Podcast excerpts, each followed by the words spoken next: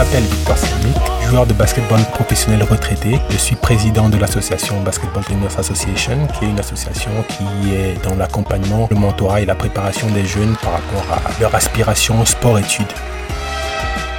On est là aussi pour accompagner les parents, pour conseiller, pour qu'ils puissent faire de meilleurs choix pour euh, leur futur.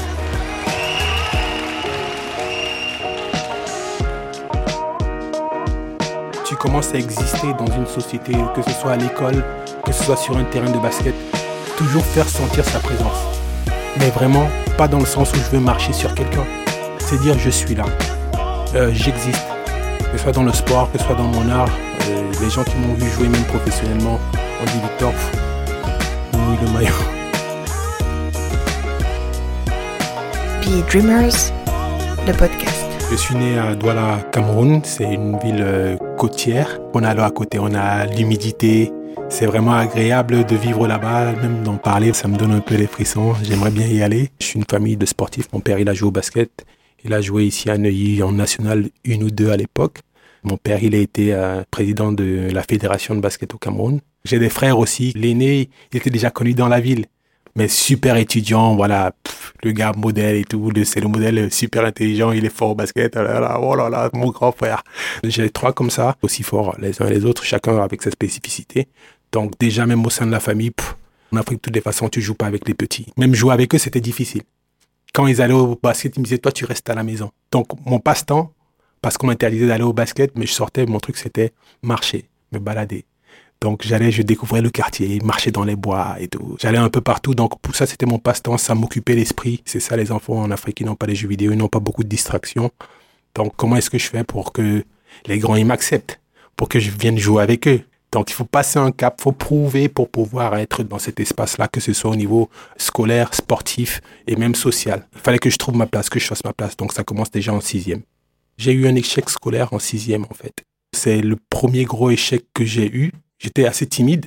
Donc même exprimer euh, toutes ces émotions de honte, euh, voilà, t'es pas capable. euh, L'environnement te fait ressentir ça. Tes camarades de classe. Au les professeurs, ils donnent les notes devant tout le monde. Et samedi, demi sur 20, ils jettent ton papier en l'air. Et toute la classe rigole. Mais, c'est, mais ça fait partie du truc, en fait. Et les professeurs en Afrique, le plus difficile sa classe est, le plus ils pensent qu'il est compétent. Tu peux oublier sur euh, 20 cm carrés, tu oublies le carré et raye. Zéro. Donc, c'est plus un truc où tu dois te pousser à la perfection et en te rendre les choses difficiles. Je pense que ça peut être bénéfique. Ça te donne un peu plus de rigueur. Mais il faut que tu sois conscient de ça. Il faut que tu sois conscient de ça. Donc, moi, cet échec que j'ai vécu, c'est un échec qui m'a marqué parce que l'année d'après, déjà, les vacances, c'est des vacances de merde parce que t'as honte.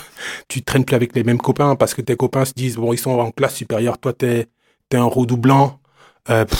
La honte, t'as même pas, envie de les appeler parce qu'ils vont te, ils vont, ils vont te parler, voilà, là, euh, il est nul, tu vois. Donc il y a ça. Et la reprise de l'école, je suis en sixième. Déjà, c'est difficile de faire des amis en sixième. Donc tes amis maintenant sont en cinquième. Pour eux, ils sont au-dessus de toi. Et ceux qui rentrent en sixième, ce sont des gamins et voilà, ils voient, oh, ça c'est, ça c'est le vieux de la classe. Déjà en sixième. Donc tu prends beaucoup sur toi. Et en plus du fait que ouais, j'ai mon côté artistique, moi pour relâcher tout ça, j'aimais dessiner. Donc je dessine, je fais des portraits, je fais la peinture, je fais, je sculpte. J'ai eu aussi une gifle morale. Le prof de dessin, le prof d'art, il avait donné un sujet et euh, j'ai dessiné un cheval. Il est venu regarder, il a dit que t'as calqué, il m'a tapé devant toute la classe en disant que j'avais triché alors que je savais même pas ce que c'était un papier calque. J'avais envie de m'exprimer, crier, mais euh, hey, je suis pas nul. Ah, je, sais m'exprimer, je, je- suis là. En fait, c'est comme si tu disparais dans l'environnement déjà scolaire. Ça m'a renfermé. J'étais déjà timide, pas beaucoup d'amis. Et c'est là où le basket est est arrivé. J'ai commencé plutôt à m'exprimer sur le terrain de basket pendant les pauses scolaires. Je me défoulais, toute la rage sortait sur le terrain. Mais pas envers quelqu'un. hein. Et j'ai commencé à avoir la visibilité. Le coach de l'équipe du collège m'a remarqué parce que ma classe de sixième battait les secondes, premières, terminales. Parce que je suis passé en mode vendetta, même pas par rapport aux autres, mais par rapport à oh, je suis ici là. Vous allez voir que je suis là, je suis présent. Le fait de jouer comme ça, ma classe de sixième, a cassé la hiérarchie du basketball déjà au sein de mon collège. Tout le monde venait regarder les matchs de la classe de sixième. Moi qui n'étais pas dans l'équipe du collège, ils ont fait une place pour moi. Comme ça. Le fait que je m'exprime, je m'affirme, m'a attiré des amis. Les gars qui ne parlaient pas ont voulu commencer à jouer avec moi. Mais c'est ça qui est drôle, que les gamins doivent comprendre ces jours-ci. Les gens ne sont pas amis avec toi juste parce que tu es gentil. C'est parce que tu exprimes quelque chose, tu brilles. Et c'est comme ça partout. Les gens ne vont rien te donner si tu brilles, il n'y a pas quelque chose qui vibre chez toi, que tu es capable de montrer. Les gens ne vont pas venir te dire, ah toi, tu as un bon cœur, il faut juste qu'on soit amis. C'est ça qui m'a porté et ça a fait effet euh, avalanche. Dans toute la ville, tout le monde me connaissait.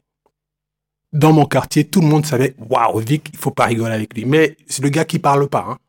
C'est le gars qui parle pas, le gars timide. Mais j'ai eu beaucoup d'amis, garçons comme filles, du genre, qui venaient juste voir les matchs pour dire, Victor, c'est mon ami. Tu attires de l'attention sur toi.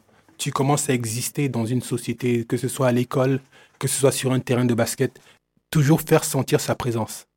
Mais vraiment, pas dans le sens où je veux marcher sur quelqu'un. C'est dire je suis là. Euh, j'existe. Que ce soit dans le sport, que ce soit dans mon art. Euh, les gens qui m'ont vu jouer même professionnellement ont dit Victor, il mouille le maillot. c'est ce truc-là, en fait. Mais c'est plus un truc d'expression. C'est plus je suis là, j'existe, je peux apporter quelque chose. Et tu te rends compte que le fait que tu t'exprimes à fond, ça amène du bonheur à, ton voisin, à ton ami qui était mal, il t'a vu jouer. Tu comprends un peu plus tard. Mais j'ai vu qu'il y avait une bonne énergie autour. Ceux qui jouaient pas au basket ont commencé à jouer. Les timides ont commencé à me suivre. Les plus confiants ont commencé à devenir mes amis. Les, j'avais même eu des problèmes à l'école parce qu'on on, disait que j'étais chef de gang. Juste parce, que tout le monde voulait s'asseoir avec moi. Tu t'imagines? Le dernier, le, le, redoublant, les gars venaient s'asseoir à côté de lui. Donc, quand il y avait un petit bruit, même si je disais rien, ah, c'est lui là-bas parce que il attire du monde, ce gars. Donc, je me faisais aussi punir à cause de ça. Si je ne suis pas dans cet état d'esprit, je disparais. Je disparais parce que tout le monde veut se faire voir, veut survivre, veut, veut avoir une place, veut exister au sein d'une communauté. Et c'est cette frustration-là de voir comment, waouh, mais j'ai tout ça en moi, mais ils me jugent à tort. Ils me connaissent pas bien.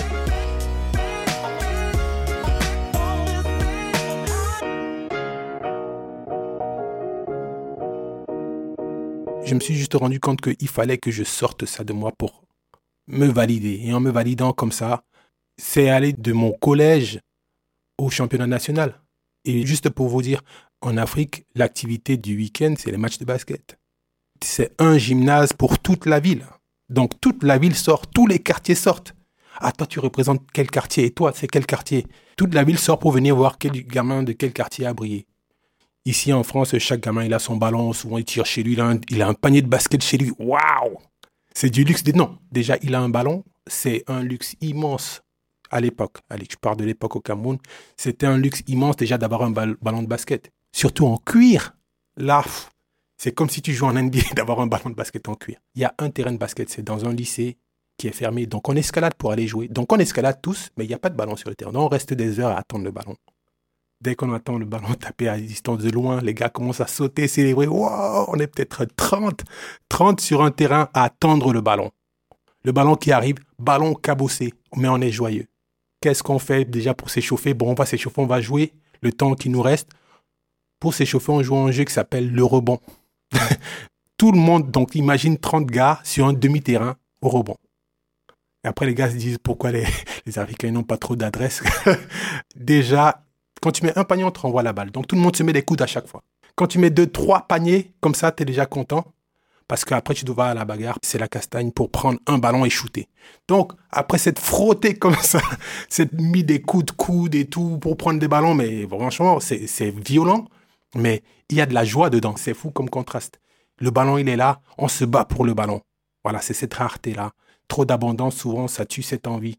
Donc, euh, dans ce qui fait qu'on se bat d'abord. Et là, quand tout le monde est déjà chaud, on s'est déjà mis quelques bosses là, on transpire déjà un peu. On se dit, OK, maintenant, c'est 3 contre 3 parce que c'est demi-terrain. Parce qu'on n'avait pas ces approches de grand camp. Parce que le grand camp, c'est pour les adultes. Donc, nous, on est sur demi-terrain, à peu près 30 on fait des équipes de 3 ou de 4. On fait 3 contre 3. Donc déjà, quand tu choisis, tu choisis pas ton ami, tu choisis pas ton frère, tu choisis celui avec qui tu vas gagner. Quand tu es sur le terrain, les gars se disent, ah, les Africains, ils défendent. C'est pour ça qu'ils défendent. Parce que voilà, la rareté. Parce qu'ils en veulent. Ils veulent le ballon. Tu te bats pour le ballon. Déjà, quand tu choisis avec qui tu vas jouer, tu veux pas perdre. Parce que si tu perds, tu attends, il y a combien d'équipes? À peu près 10 équipes. Donc, on joue ce qu'on appelle le règne. Donc, soit tu te fais tout directement là, t'as pas le temps. T'as pas le temps de dire, je serai chaud le prochain match. Donc, c'est ces trucs, ça te met en mode, c'est maintenant que tu dois te montrer, c'est maintenant que tu dois te faire respecter dans le quartier, c'est maintenant que quand tu vas revenir sur le terrain, quand on te voit à distance, quelqu'un va sortir quelqu'un de son équipe pour te prendre. C'est le moment maintenant. Et c'est tous les jours, ce qui est marrant, c'est que c'est tous les jours, tu peux pas avoir un bon match juste un jour. Ta réputation, est descend le lendemain. Parce que celui qui revient le lendemain, qui n'a pas joué, qui a passé deux heures, trois heures à vous regarder parce qu'il attendait son tour, quand il revient le lendemain, il a, il, l'écro. Ça part à la bagarre. Donc, ça te met cet esprit de combativité, en fait. Et tu es obligé à chaque fois de montrer que tu es là. Parce que demain, c'est pas acquis. Demain, peut-être le ballon sera pas là. Donc là, demain, le ballon sera pas là. Demain, peut-être il y aura quelqu'un de plus fort que toi. Donc, à un moment, j'ai passé un cap où j'étais le roi du terrain. J'étais jeune, mais tout le monde voulait jouer avec moi. Mais parce que là, je parle encore du fait qu'on jouait entre jeunes. Quand les grands arrivent de toutes les façons, s'il y a un ballon là, ils prennent votre ballon, vous vous mettez tous de côté les grands jouent grand camp. Ils jouent le grand avec ton ballon et tu es là juste, tu regardes. Donc, ça te met en mode, tu dois être performant pour pouvoir jouer avec eux. Te manger des coups. Donc, même au niveau du playground, les gars, ils ont commencé à voir, oh, le petit joue. Donc, quand un grand, il te fait venir jouer dans son équipe, tu gagnes le respect déjà de tous tes, tes, potes, de tous tes potes.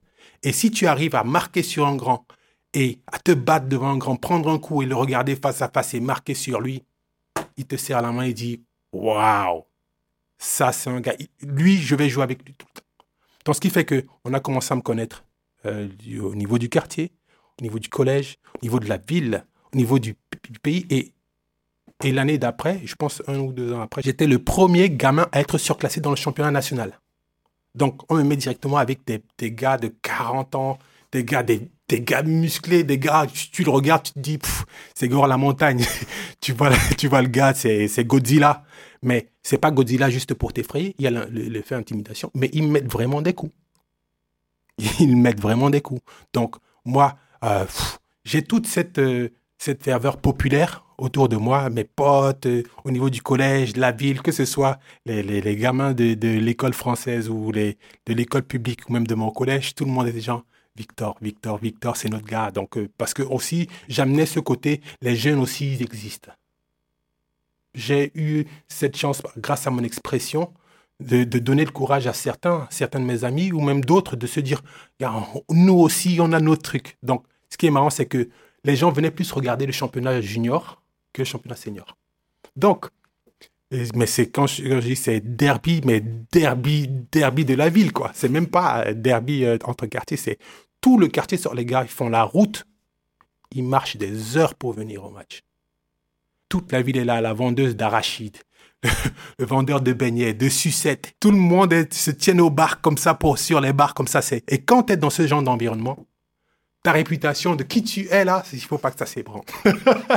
il faut pas que ça s'ébranle. Tu maintiens ta petite légende que tu t'es peut-être créée. Et c'est ça qui est marrant là-dessus. En même temps, c'est du stress. En même temps, c'est, entraînant. C'est une aventure euh, humaine, collective, euh, qui entraîne la jeunesse à montrer qu'on est là. Et je, on me surclasse. Bam. Tous mes potes m'ont dit, ah, ils vont te tuer. N'y va pas. Avant le premier match, les gens voulaient voir si j'allais venir parce que je mettais déjà trop de cartons en jeune. Donc les gens voulaient venir voir si qu'est-ce qu'ils vont lui faire notre bébé? Donc je pense que j'avais 16 ans, 16 ans et demi. Notre bébé, qu'est-ce qu'ils vont lui faire? Mais tu joues contre des gars. C'est comme si tu joues contre un Ben Wallace. tu joues contre des Ben Wallace, des gars. Et j'étais pas musclé, j'étais tout fin. Je suis toujours pas musclé, je suis svelte. Mais, mais pour te dire, si tu dis celui-là, on va le briser et l'enterrer. Donc, tous mes potes venaient. Tous les vendeurs venaient. Les gars qui étaient au bar arrêtaient de boire pour venir voir. Avec, ou bien ils venaient avec leur bouteille de, de, de bière. Donc, mon premier match, mes potes me disent, n'y va pas, fais pas ça. Tu vois comment ça saigne le jour des matchs et tout, ils vont te faire mal et tout. J'avais le trac, mais je n'avais pas envie de redisparaître. Comme euh, en sixième, à cause de mon échec scolaire. Par contre, je veux vous dire, j'ai amélioré mes notes parce que je savais que de toutes les façons, mes parents, ils n'allaient pas me laisser continuer à jouer au basket si j'améliorais rien. Mon premier match, je rentre sur le terrain, tous mes potes sont autour avec les yeux qui brillent, ils sont genre, ils sont là. En même temps, ils ont peur pour moi. En même temps, ils sont là, il faut que tu réussisses pour nous. Donc, il y a tellement d'émotions sur ce, ce, match-là. Ce match-là, dès que je rentre, premier truc dingue, boum, toute la ville crie, wow! Toute la, à 16 ans, tu dunks sur les grands. Il y a un grand qui me dit, petit frère, vous les jeunes qui dunkez là, quand tu sautes, saute au-dessus du panier, reste là-bas. Pendant le match, tellement d'intimidation, tu te prends des coups. Donc, je mets ce match-là à peu près 30-40 points sur mon premier match. Je t'imagine pas l'euphorie dans la salle. Par contre, après le premier carton, un des grands, il voyait que je, voilà, je dominais, j'étais plus rapide, j'étais, je flottais, quoi, tu vois. Le gars, il me dit, OK, il défend devant moi, il a les bras levés, euh, j'ai la balle, je, suis à l'arrêt, j'essaie de trouver une passe. Dès qu'il a les coudes levés au niveau de, son menton, dès que je passe la balle, il me met un gros coup de coude dans la tempe. Ma mâchoire déboîtée directement, ça commence à gonfler. Je vois plus rien, mais ça me met en transe.